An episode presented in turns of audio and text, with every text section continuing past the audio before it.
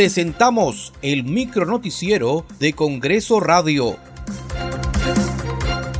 ¿Cómo están? Les saluda Danitza Palomino. Hoy es miércoles 26 de enero del 2022. Estas son las principales noticias del Parlamento Nacional.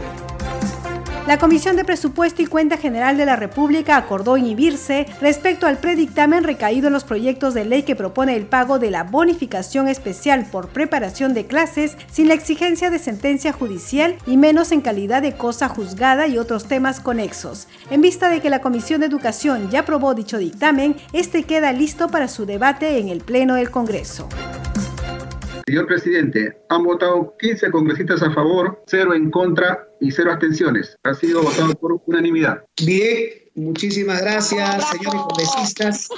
El predictamen ha sido aprobado por unanimidad de los congresistas presentes. Señores congresistas, Quiero saludar esta sesión que hemos llevado el día de hoy por el bienestar no solamente de miles de maestros nombrados, contratados, cesantes, jubilados, sino también por los hijos, por los nietos, por las familias que hoy más que nunca necesitan de nuestro apoyo de parte del Congreso de la República.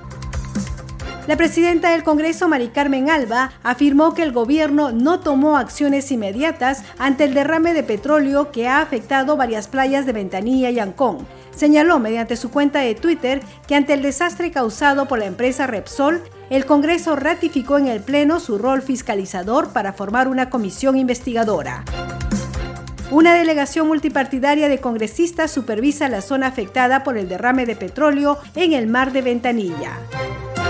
Desde Huánuco, la presidenta de la Comisión de la Mujer, Elizabeth Medina, destacó la participación de dirigentes de comedores populares y de ollas comunes en la audiencia pública descentralizada que se realizó en esa ciudad hemos tenido una audiencia pública legislando con el pueblo. Hemos hecho el trabajo eh, referente a la información que le hemos dado a la población de la ley que promueve la protección y desarrollo integral de los niños y niños adolescentes que se encuentran en orfandad. Esta ley va a ser beneficiado para un aproximado de 83.664 niñas, niñas, adolescentes que han quedado huérfanos en pandemia.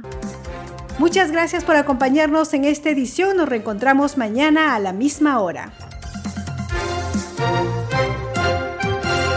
Hasta aquí el micronoticiero de Congreso Radio, una producción de la Oficina de Comunicaciones del Congreso de la República.